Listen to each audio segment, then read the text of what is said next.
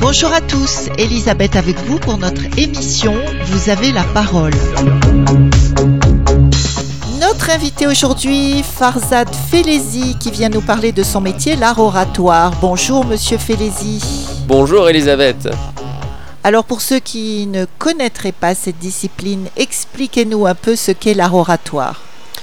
L'art oratoire, c'est un art qui, comme la peinture, le dessin, comme l'écriture, la sculpture, est composé de techniques. Et la technique ici va nous servir à parler, à mieux parler, mieux nous exprimer, euh, que ce soit en public, en dialogue, en face à face, en tête à tête, face à un petit groupe, pour convaincre, persuader, mais aussi pour aller chercher dans les profondeurs de notre âme une part d'inspiration, un supplément d'âme, pour euh, accéder à quelque chose qui est de l'ordre de la poésie, quelque chose qui est de l'ordre du plus subtil et du plus noble en nous. Alors, euh, c'est très joli tout ce que vous dites, mais l'art oratoire, ça doit être très utilisé par les politiciens, par exemple. Est-ce qu'il y a de la poésie là-dedans? Figurez-vous que oui, il y a des techniques de poésie, il y a des techniques de rime, il y a des euh, consonances, des assonances qui sont utilisées, il y a des rythmes qui sont utilisés. Pour convaincre euh, Pour faire rentrer le public dans, un, dans une atmosphère hypnotique. Les présidents de la République en, utilisent beaucoup, tout type de politique, dans les conseils municipaux, les maires, les présidents de régions, de départements, quelle que soit la posture politique, et surtout, j'ai envie de dire, à l'Assemblée nationale. Euh, les figures rhétoriques sont très utilisées. Et la politique est née avec la rhétorique. D'accord? L'art oratoire, c'est quelque chose qui, va, qui, qui, est plus vaste que la rhétorique, selon moi. La rhétorique, c'est juste la partie technique de l'art oratoire. Donc on va voir comment euh, avoir des idées pour un discours, comment le disposer, le structurer, comment le jouer sur scène face au public. Le déclamer. Donc ça, ça peut être euh, pour les, les acteurs aussi. Il y a un jeu d'acteurs, mais euh, le rhéteur, celui qui agit en tant que artiste du, de la rhétorique, il son but, c'est qu'on ne voit pas son jeu d'acteur. C'est-à-dire un mauvais rhéteur, c'est quelqu'un on voit et qu'il est en train de jouer un rôle. On voit qu'il a, un jeu d'acteur. Mais euh, celui qui est vraiment subtil, celui qui est vraiment fin, c'est celui qui dont on ne voit pas le jeu. Et on rentre dans son discours petit à petit, de façon naturelle et euh, paisible. Euh, il y a Parmi les lectures que je conseille, il y a Plutarque. Et Plutarque parle de l'art d'écouter. Il dit à ses élèves que s'ils savent écouter, ils ne se feront pas avoir par les discours d'émotion. Parce que dans la rhétorique, il y a des techniques pour vous faire ressortir vos émotions. Et pour les retourner contre vous, pour vous convaincre avec, pour vous persuader de faire quelque chose.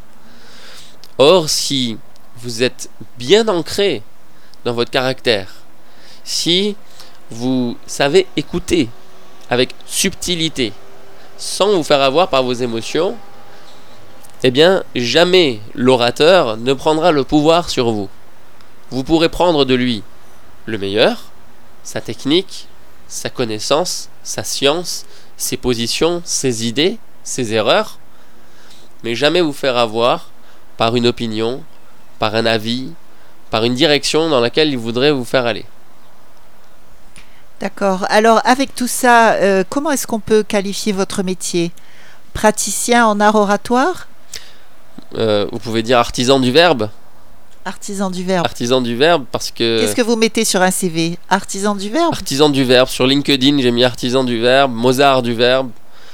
Parce que déjà, je ne suis pas entrepreneur dans le sens euh, où j'ai pas de salarié. Je suis, comme on pourrait dire, un petit producteur du secteur marchand.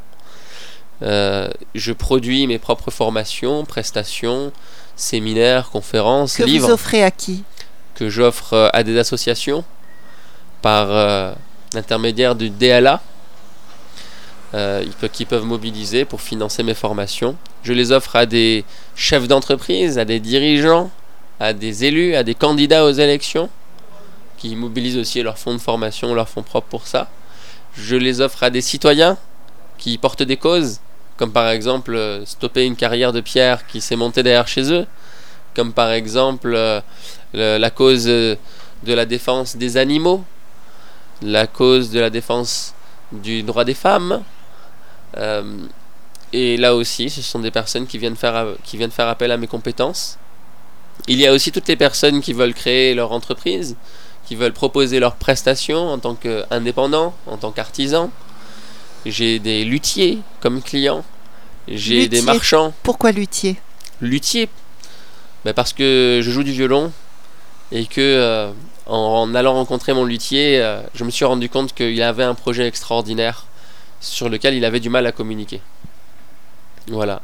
Et donc, euh, et je l'ai, aidé à notamment euh, parler de son brevet, de ses innovations, de sa passion, d'une façon qui, d'une part, soigne sa clientèle, mais aussi qui arrive dans un contexte où des métiers comme le sien sont en train de disparaître, euh, peut ancrer, graver ça dans le cœur de chaque jeune qui vient le voir, de chaque personne, afin que peut-être il puisse faire perdure. naître des vocations.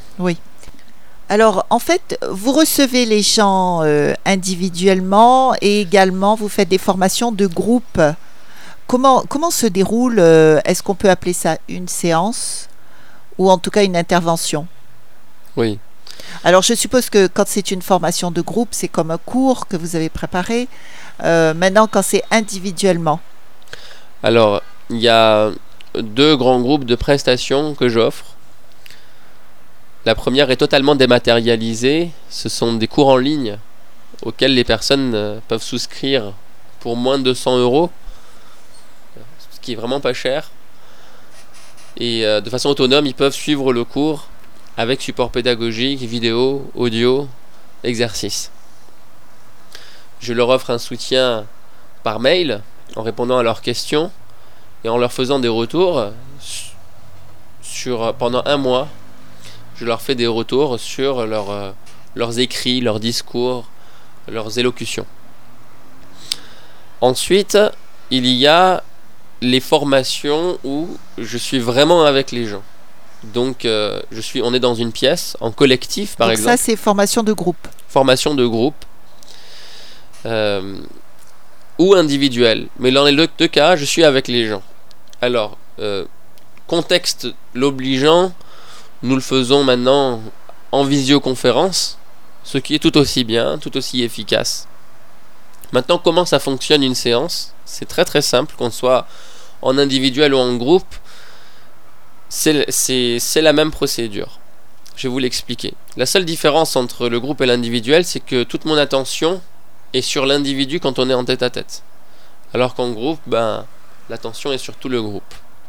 L'avantage du groupe, c'est qu'il y a du partage.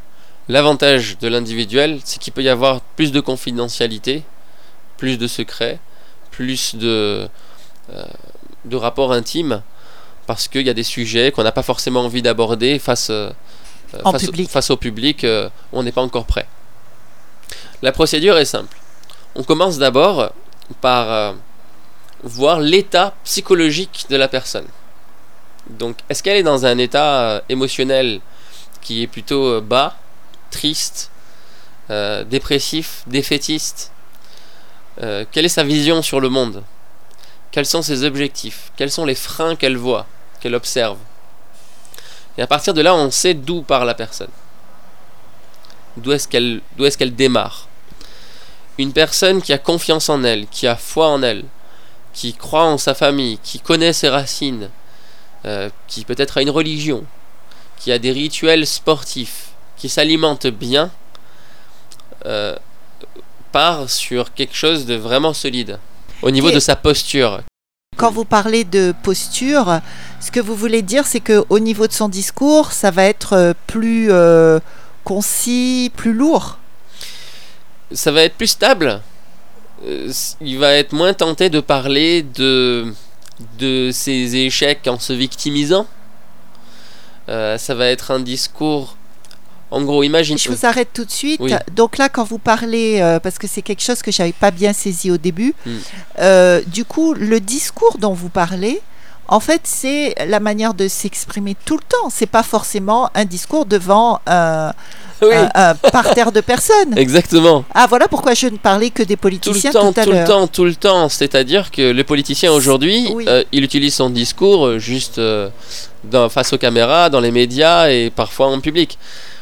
Mais on se rend bien compte, quand on l'écoute, que c'est pas le genre de discours qu'on peut avoir tous les jours euh, avec la boulangère, euh, quand on va chez le cordonnier, quand on est face à notre oui. professeur en cours ou face à nos élèves lorsqu'on est à l'université. Donc en fait, vous vous adressez à tout un chacun dans sa vie de tous les jours. finalement. Exactement. Ok, donc c'est quasiment une thérapie. c'est une forme de thérapie. C'est vrai que quand on est sain d'esprit et de corps, c'est beaucoup plus facile de parler. C'est beaucoup plus facile. Radio Sud Plus. Radio Sud Plus. La sensation. Et euh, il est nécessaire à un moment donné de se prendre en main, de se soigner, de se guérir, pour pouvoir dire, dire concrètement, dire les choses de façon sincère. Euh, oui, il est nécessaire d'être d'être sain. Moi, je fais pas de thérapie. Je fais pas de Mais ça y ressemble beaucoup en tout cas. Dès le départ, vous dites euh, on, on travaille sur euh, ce qu'il ressent, sur ce qu'il pense, sur euh, comment il voit la vie, etc. Et, et ça fait penser à une thérapie. Ça fait penser à une thérapie, mais ce n'est pas une thérapie. Déjà, les thérapies sont, sont réglementées aujourd'hui. Tous, ceux qui se disent thérapeutes ne, le peuvent plus aujourd'hui parce que euh, la thérapie est, dédiée à, un secteur particulier. Euh, mais c'est vrai que les gens qui viennent me voir se prennent en main, se prennent en charge et se soignent, c'est vrai. Euh, et moi, je n'ai, aucun rôle de guérison ni de soin. Je ne suis pas soignant. Je ne suis pas thérapeute. Par contre, il est clair qu'il y a une partie psychologique sur laquelle on s'attarde un peu au départ, parce qu'elle est essentielle. Ce que vous avez dans les pensées influence vos paroles. Si vous avez dans vos pensées de la joie, de l'amour, si vous avez dans vos pensées quelque chose de lumineux, euh, qui, donne euh, de, l'espérance, euh, qui donne matière à être tempérant dans la vie, eh ben, euh, votre parole, elle sera imprégnée de ça. Si par contre vous avez dans vos pensées des inquiétudes, vous avez de la colère, vous avez de la haine face à quelqu'un, euh, vous avez des ressentiments, des sensations de rejet, d'humiliation quand vous rencontrez quelqu'un, il est évident que dans vos paroles, vous allez répéter ça. Dans vos attitudes, vous allez baisser la tête peut-être, que vous allez regarder au L'homme sol. est tel qu'il pense. Il est tel qu'il pense et il, pense qu'il est sa pensée, alors qu'il n'est pas ça. Donc, nous, on va regarder d'abord où est-ce qu'il en est, pour que moi je puisse jauger, non pas juger, mais jauger où est-ce qu'il en est, afin que dans le groupe ou avec lui, quand je suis en tête à tête, je puisse être en respect avec lui, en respect par rapport au niveau où il est.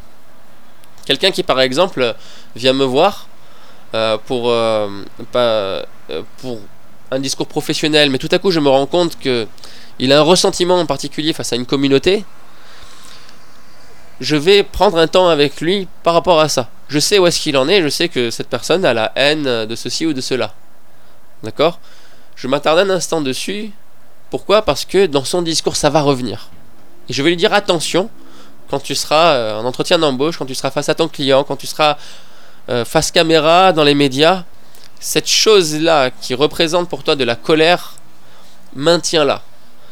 Euh, comme si tu avais les rênes d'un cheval bien entre tes mains. Oui, donc euh, en fait, votre, votre formation s'adresse à tous, tout type de public. Exactement, tout type de public. Exemple. Et ben, il y a des étudiants qui veulent passer des oraux. donc dans les écoles de commerce, euh, à l'université. Il y a des personnes qui veulent trouver un job et euh, à qui on a dit vous êtes des demandeurs d'emploi, des demandeurs d'emploi. Donc on les a entraînés à être dans une posture négative par rapport à elles-mêmes. Toujours Euh, en demande. toujours en demande, toujours euh, en tant que mendiant de quelque chose. Au point où j'ai rencontré un, un monsieur à un forum de l'emploi qui avait 35 ans de métier. Et à l'âge de 58 ans, il était en train de donner un CV à un patron en disant s'il vous plaît, est-ce que vous avez du travail pour moi? Je lui ai dit mais monsieur, euh, si vous allez voir quelqu'un avec un lingot d'or que vous avez façonné pendant 35 ans, vous en avez fait de beaux bijoux, vous les offrirez comme ça? Je dis, bah non, jamais. Je dis, bah c'est ce que vous êtes en train de faire avec vos compétences, avec votre vie. Voilà des clients classiques que j'ai. J'ai des chefs d'entreprise qui viennent me voir. Pour leurs salariés, des chefs d'entreprise très bienveillants. Très bienveillants. Faut se dire en fait que on vit dans un monde où la majorité des gens sont bienveillants.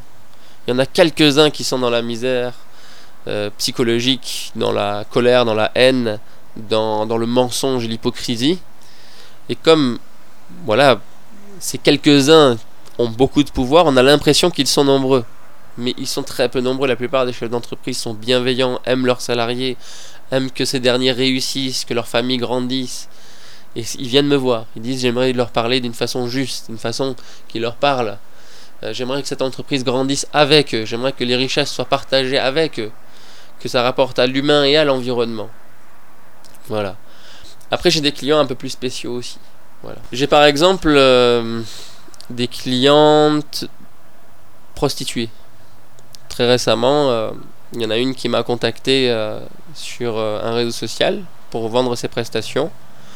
Et euh, moi j'ai eu la parole que j'ai d'habitude, de façon sincère. Voilà, je suis marié, j'ai un enfant. J'ai une vie heureuse, je, je n'ai pas besoin de sexe euh, pour être heureux dans ma vie. Et je lui ai posé, je lui ai dit, je peux te poser une question? Elle me dit oui. Je lui dis, quel âge as-tu? Elle me dit 26 ans. Ça fait combien de temps que tu fais ça? Elle me dit, ça fait 4 ans. Je lui dis, pourquoi tu fais ça? Elle me dit, ben, pour euh, ne pas être à la rue, pour ne pas être clocharde, je, je vends mon corps. Et euh, elle était agacée par ces questions parce que c'est dur de les voir. Parce que psychologiquement, euh, le fait d'en parler, c'est un premier pas qui est vraiment extraordinaire.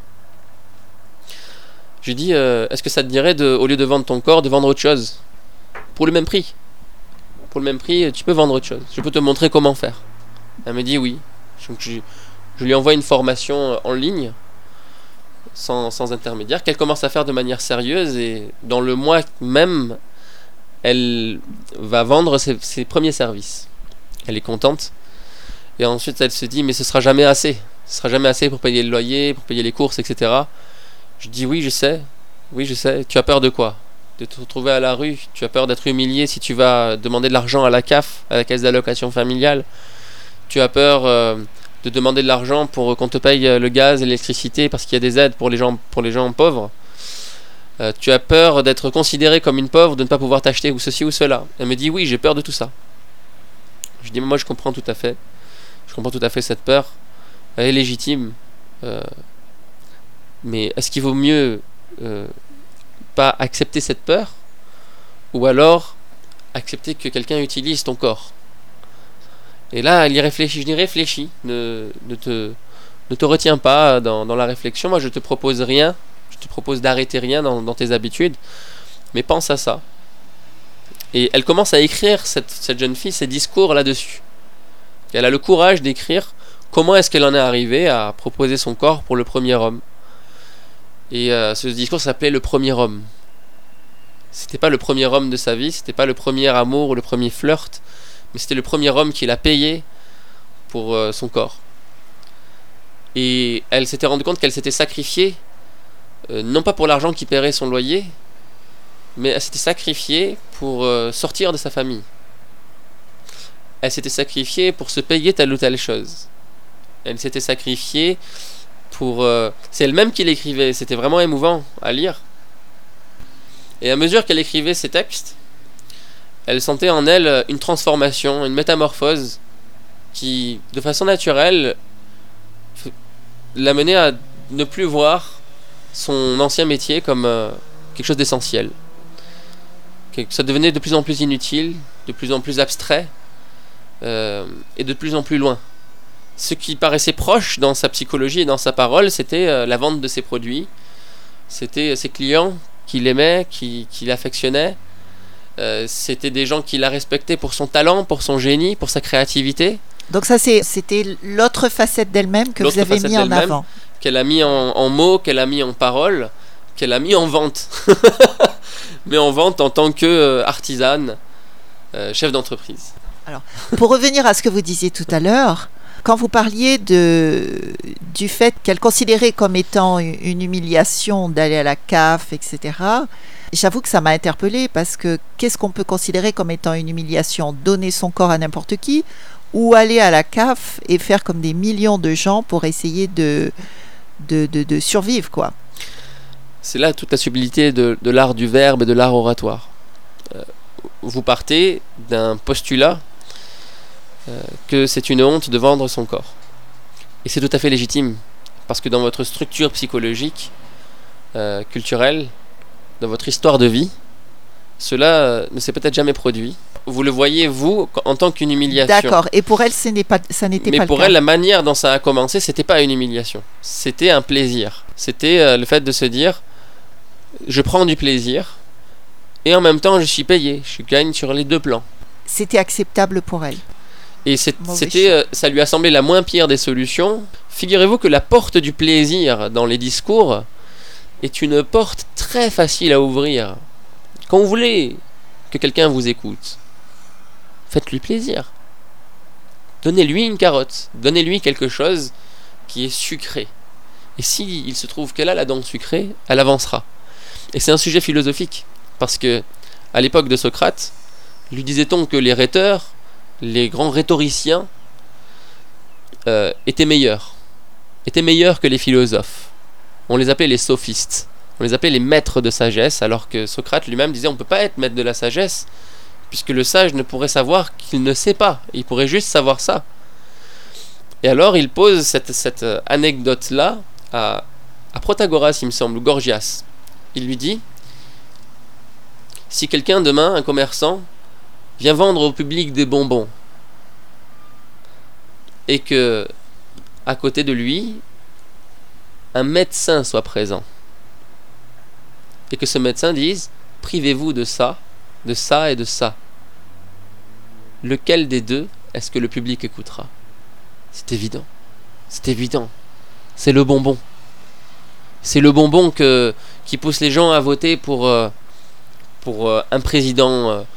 C'est le bonbon qui incite à prendre telle ou telle image pour idole, telle célébrité, c'est le bonbon de notre goût qui nous incite à acheter tel vêtement, tel produit dont on n'a pas forcément besoin. Et pourtant, ce qui nous apporterait le plus de bénéfices, qui a le plus de sagesse, qui a le plus de sens, n'a pas forcément le plus de goût pour nous. Parce que son goût est beaucoup plus subtil. Et eh oui, bien sûr. Voilà.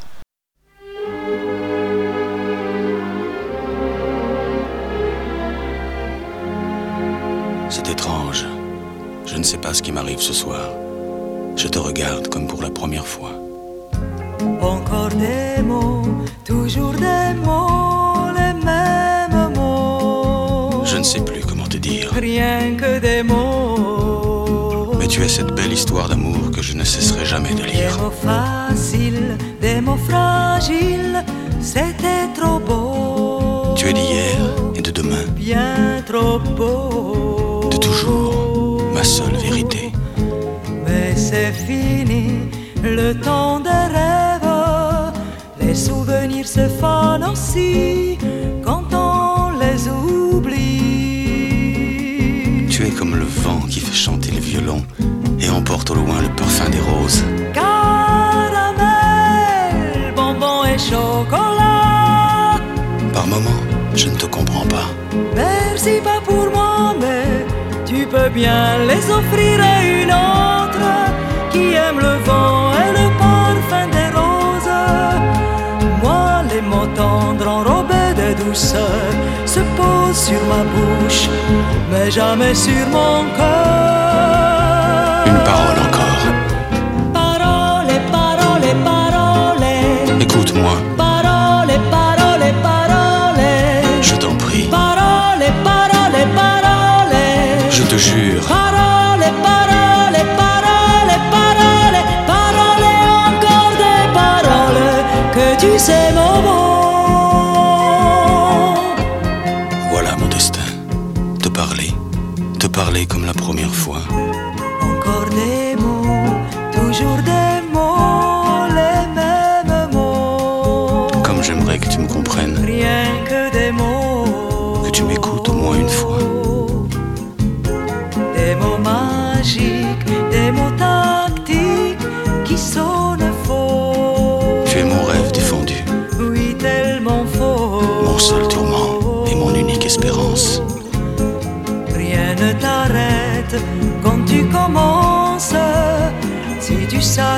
j'ai envie d'un peu de silence.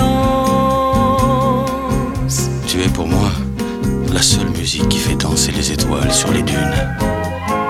Caramel, bonbon et chocolat. Si tu n'existais pas déjà, je t'inventerais. Merci pas pour moi, mais tu peux bien les offrir à une autre qui aime les étoiles sur les dunes.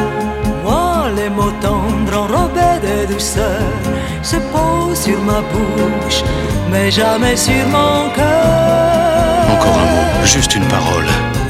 Parole, parole, parole. Écoute-moi, Parole, parole, parole. je t'en prie, Parole,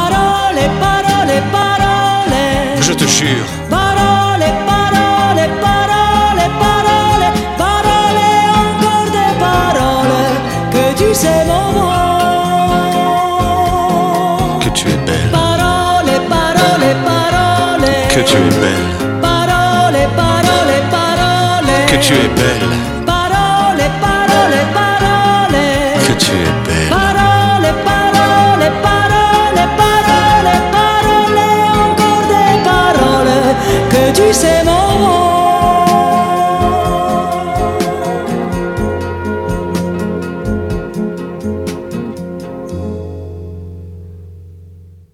sortir de ces discussions philosophiques fort intéressantes euh, au demeurant, je vais vous poser une question plus pragmatique. Est-ce que vous êtes le seul à enseigner cette discipline sur l'île? Non, je ne suis pas le seul à enseigner cette discipline sur l'île. J'ai- des collaborateurs et des collègues. Euh, je n'aime pas dire concurrents. Alors, euh, j'en ai de deux sortes. J'en ai de deux sortes. Il y a ceux qui prennent l'oratoire comme la discipline de la prise de parole en public. Vous entendrez ça souvent. Ce que je pensais au début. prise de parole en public, euh, niveau 1, niveau 2, vous allez voir ça, et les gens mettent ça dans un catalogue complet d'autres formations, comme euh, le management, euh, Oui, on qualité voit de vie au ça travail. souvent. Ouais, ouais. et l'un des onglets, c'est la prise de parole en public. Alors, moi je suis pas là-dedans. Je prends pas la prise de parole en public, c'est vraiment une partie infime de ce que je fais. Parce que pour moi, la parole se donne. Elle ne se prend pas en premier lieu. Celui qui doit prendre la parole la prend pour prendre un pouvoir, pour conquérir et avoir une domination sur quelqu'un d'autre. Et donc les thèmes qui reviennent souvent, vous le remarquerez, ça va être l'influence, comment influencer, comment manipuler l'attention, comment euh, user de telle ou telle technique euh, pour que les gens nous écoutent, soient attirés, restent, achètent, etc. Tout ça pour moi c'est une partie infime de la science de l'art oratoire sur lequel je ne me concentre pas. Et je me suis spécialisé sur autre chose. Ensuite il y a d'autres de mes collaborateurs qui se sont spécialisés dedans. Euh, alors là, j'aimerais citer euh, Shams Formation par exemple, très connu euh, sur l'île. Shams, euh, lui, il, se base beaucoup sur les techniques théâtrales et je trouve son, son œuvre et son ouvrage et son centre euh, vraiment intéressant, une approche très intéressante, mais encore une fois qui n'est pas la mienne parce que moi je ne joue pas sur le jeu d'acteur de, de l'individu, mais sur son naturel. C'est-à-dire le naturel de parfois de la misère dans laquelle elle se trouve, le naturel de, de la détresse, de la défaite, de l'échec dans laquelle elle se trouve. Je ne lui demanderai jamais au grand jamais, de jouer un autre rôle que ce, que ce, que, ce que la vie lui donne de jouer aujourd'hui. Euh, parce que c'est dans ma philosophie. Après, euh, Mais euh, alors, il peut être attendez, je intéressant vous- je pour un homme coupe. politique d'aller faire du théâtre. Je vous coupe. La, la détresse dans laquelle est la personne, c'est quand Oui. même aussi euh, ce que vous allez chercher à éliminer, l'extirper de là, non? Parce Non. que vous dites, je ne chercherai jamais à changer ça. Non, Mais je quelque part, pas. si elle est dans une détresse, il faut la sortir de là. Non, il faut la vivre.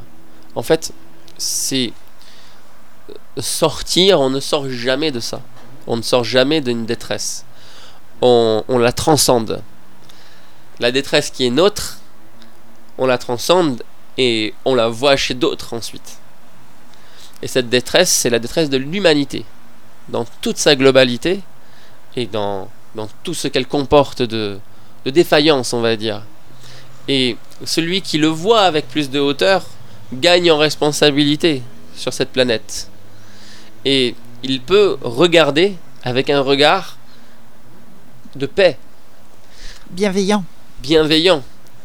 Et le regard de paix ne va jamais tenter de changer quelqu'un d'autre. Mais pour celui ou celle qui est prêt ou prête, va ouvrir une porte. Son écoute, son regard ouvre une porte. À lui de s'y engouffrer ou pas. Ah, exactement. Et celui qui est prêt, il s'enfonce là-dedans. Et plus jamais il ne revient dans l'état dans lequel il était avant. Il y a une transformation qui se produit. D'accord, c'est vraiment très intéressant. Il y a un exemple qui me vient, c'est euh, une, une jeune femme que j'ai rencontrée il y a plus de 8 ans de ça. Et elle me rappelle euh, euh, il y a quelques mois. Et elle me dit euh, Tu avais raison, mon mari était un, pervers narcissique. C'était quelqu'un qui m'a manipulé, qui m'a retourné contre un tel, un tel, un tel. Même toi, je t'ai insulté, mais t'es le seul qui ne m'a pas répondu à l'époque. T'es le seul qui, maintenant, je connais la souffrance dans laquelle tu étais, et pourtant tu ne m'as pas répondu, tu m'as répondu en paix. Pourquoi tu as fait ça alors que je t'ai fait du mal? Et je me suis monté contre toi, il m'avait monté contre toi. Je l'ai dit parce que tu souffrais. Et quand on a de la souffrance dans le cœur, on ne peut pas avoir des paroles de paix, d'amour. Et on n'est plus objectif. On n'est plus objectif. C'est pour ça que je me suis dit, tout ce que je peux donner de mieux, c'est une empreinte qui pourra rester en toi le temps que cela mûrisse. Et la seule empreinte que je pouvais laisser, c'est une empreinte d'amour, une empreinte d'écoute, quitte à me faire battre, que tu puisses être à l'écoute. Et ben, euh, elle me dit, maintenant, euh, je, je vais me séparer de cet homme, mais je veux que ça se fasse en paix. Je veux pas que ça impacte l'enfant, je veux pas que ça impacte mes associés de ma nouvelle entreprise, etc. Et euh, je l'ai accompagné là-dedans. Alors, pourquoi euh, avoir choisi euh, cette profession? Et pourquoi la Réunion? J'ai commencé, euh, j'ai terminé mes études en, en entrepreneuriat, management, communication. Et dès la fin de mes études, j'avais déjà commencé à entreprendre, à créer des entreprises. C'est une capacité d'héritage paternel. Mon père est entrepreneur. Il a toujours entrepris. Assurance, immobilier, caviar, tapis, œuvres d'art.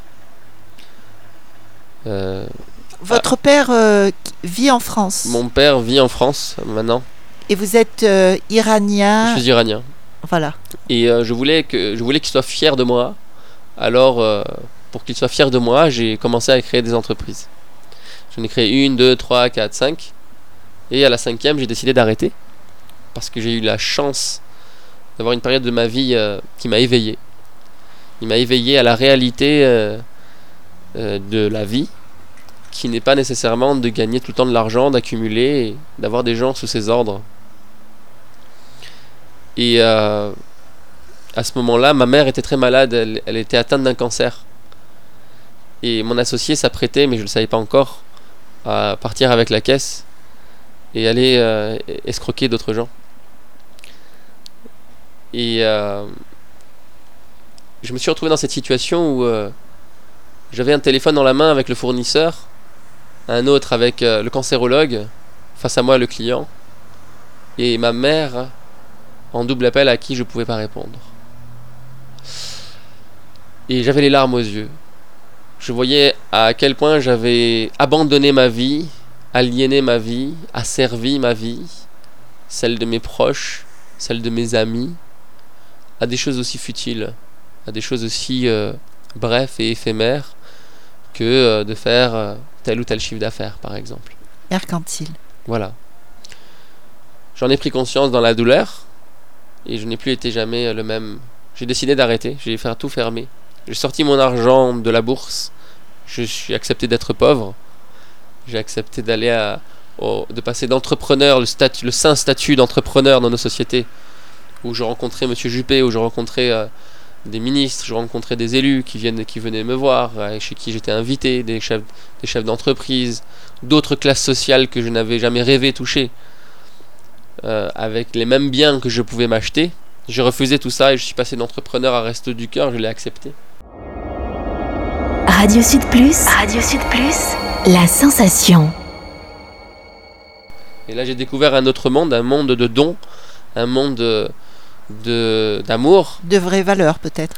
un monde de valeurs, d'autres valeurs. Je ne sais pas si elles sont plus vraies que celles que j'avais avant, mais autant, mais en tout cas, elles sont plus paisibles, Plus elles, humaniste. plus humanistes, elles peuvent plus, euh, on dort mieux avec le soir. Quand on se couche le soir en se disant, euh, quand on a 23 ans, on se couche la nuit en se disant où je vais placer ma prochaine filiale, combien je vais gagner en plus pour acheter tel ou tel immeuble, avec qui je pourrais me marier, qui aura autant d'ambition que moi, qui sera de telle ou telle famille, où je pourrais grandir en classe sociale, où je pourrais montrer à ma famille qui je suis, que mon père soit fier de moi, c'est très stressant.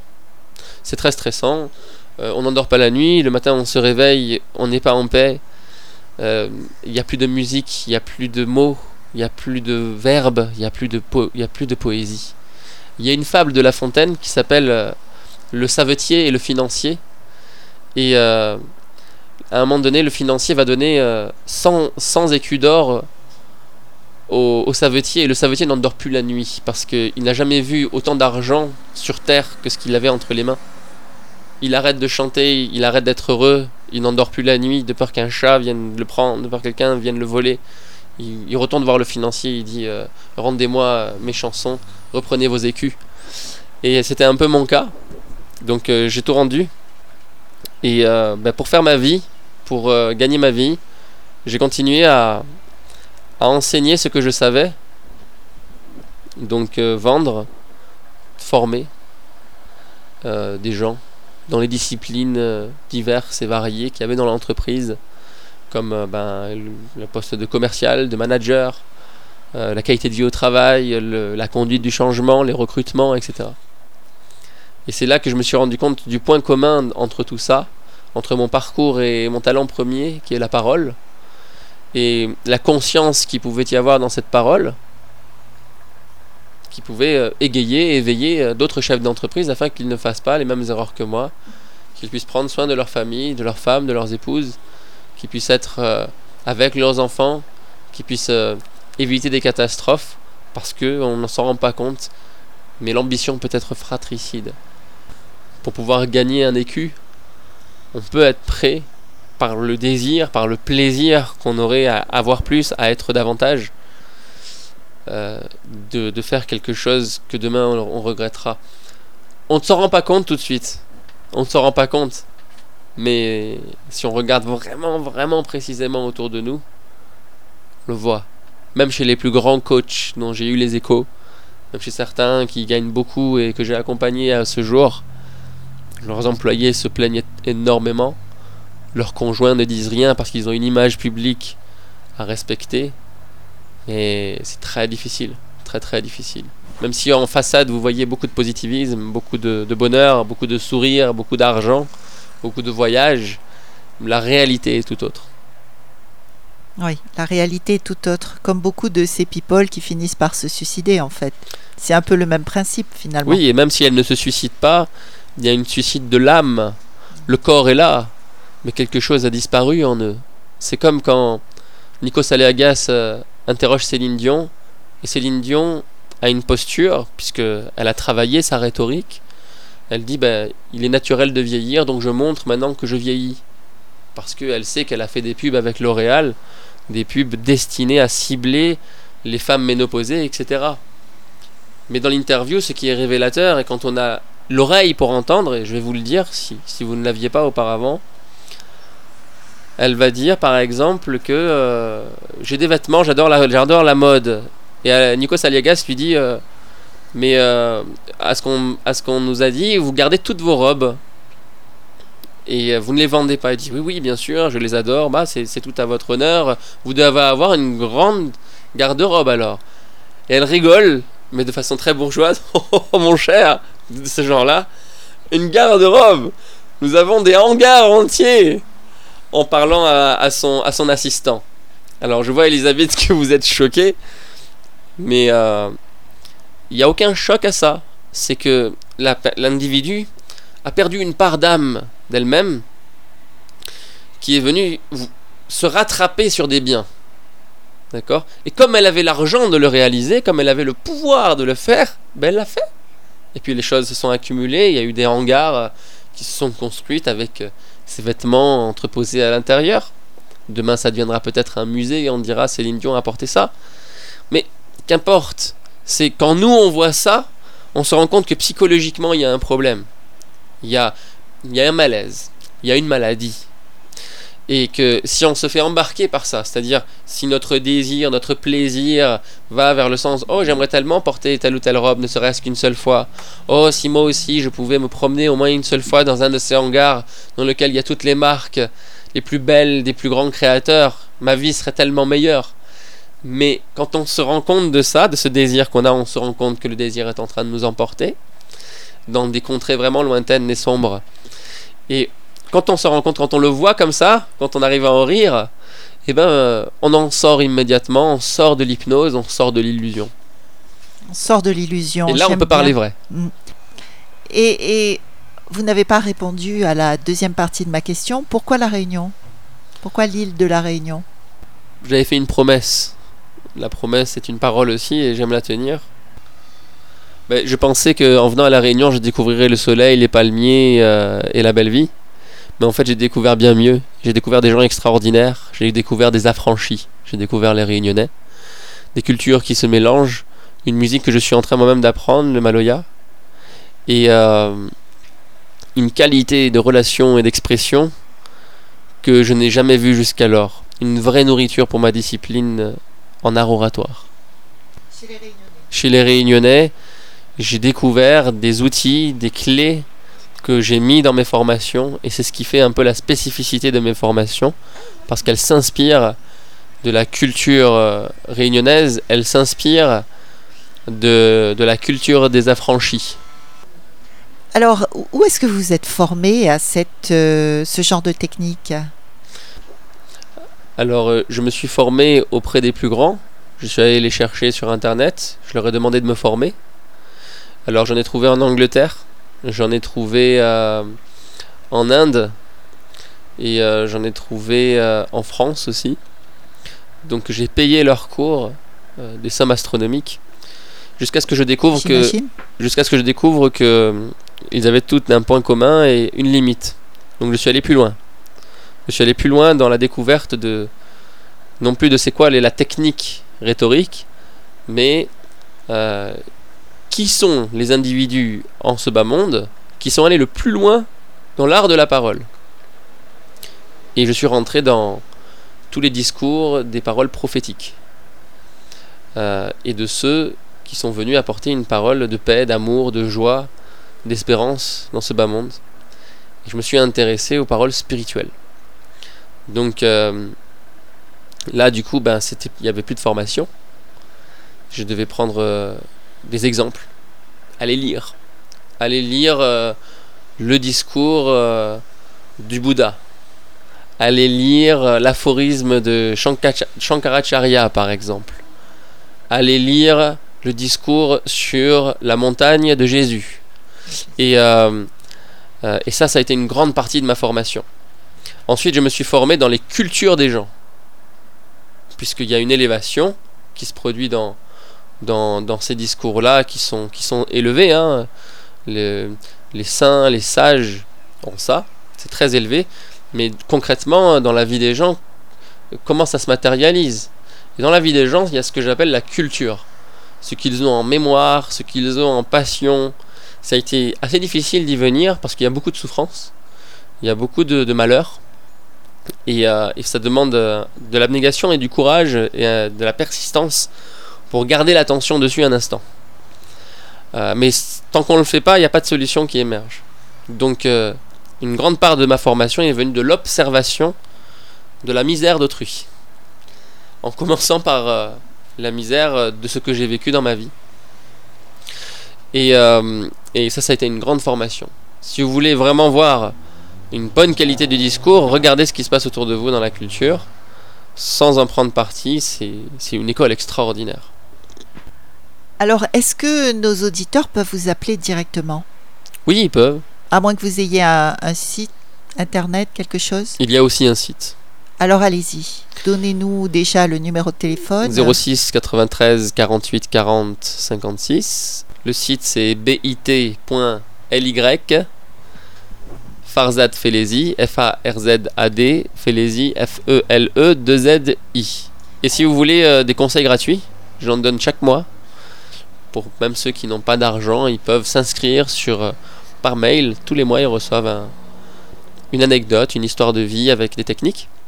Ce mois-ci, euh, c'était l'histoire de vie du, du phénix qui renaît de ses cendres euh, sous la posture d'un architecte, le plus grand architecte de l'histoire des États-Unis, qui s'appelle euh, Frank Lloyd Wright. Euh, je l'ai envoyé ce matin. Donc pour y accéder à, à ces cours gratuits, on va dire, c'est BIT, B comme Boris, I comme Isabelle, T comme Thierry, point L Y slash oui parle. O-U-I parle, comme ça s'écrit. C'est là, ça c'est l'adresse des mails que j'envoie. Je, je vais répéter, si vous le permettez, le numéro de téléphone. C'est le 06 93 48 40 56. Alors, est-ce que vous souhaitez lancer un message particulier aujourd'hui sur Radio Sud Plus? Alors le message que j'aimerais que, que j'aimerais passer euh, aux gens qui nous écoutent, c'est un message euh, qui va leur peut- peut-être leur paraître un peu niais, voire même euh, euh, banal. Et ce message, c'est le suivant. Grand Seigneur, grand serviteur, vos idées existent pour faire votre vie meilleure. Grand Seigneur, grand serviteur, nos idées existent pour faire nos, nos vies meilleures. En fait, Et c'est de qui? c'est de moi-même. Je l'ai écrit parce que nos pensées, nos idées conditionnent notre vie, notre parole. Nous devons, nous devons de faire en sorte qu'ils puissent être des serviteurs dans ce monde. Devenez des serviteurs dans ce monde. Servez les, vos proches, vos voisins. Servez ceux que vous n'aimez pas. Servez ceux qui sont sales. Servez ceux que vous n'approchez pas. Je ne dis pas que d'y aller vous mettre dedans, mais la vie vous les présentera. Quand la vie vous présentera quelqu'un à servir, quelqu'un à, à qui donner, un peu de votre euh, nature, et ben De son temps, de si son, précieux aujourd'hui de son temps, de sa nature, de son de sa relation, de son amour, ne le refusez pas parce que c'est un cadeau qui vous est donné. Il, un- le cadeau est donné à celui qui peut donner. Le cadeau n'est pas donné à celui qui prend ou qui reçoit. C'est une illusion, ça. Le cadeau, il est donné de celui qui aide la personne en situation de handicap. Mais on pense l'inverse souvent. Ce qui est vrai, la réalité, c'est que On fait un cadeau à soi-même, en fait. le, le clochard que vous allez voir, qui vous tend la main, et à qui vous donnerez plus qu'une pièce, une conversation, une relation, que vous oserez peut-être euh, l'inviter à votre table, à s'asseoir à la même hauteur que votre famille, à peut-être manger avec vous, à faire partie de la même famille. Eh ben, ce clochard est en train de vous offrir une opportunité d'ouvrir votre cœur. Donc, le grand Seigneur est le plus grand des serviteurs. Très bien, j'espère que le message est passé. Alors c'est la fin de notre émission. Merci Farzad Felezi d'avoir été avec nous aujourd'hui. Merci, merci à vous.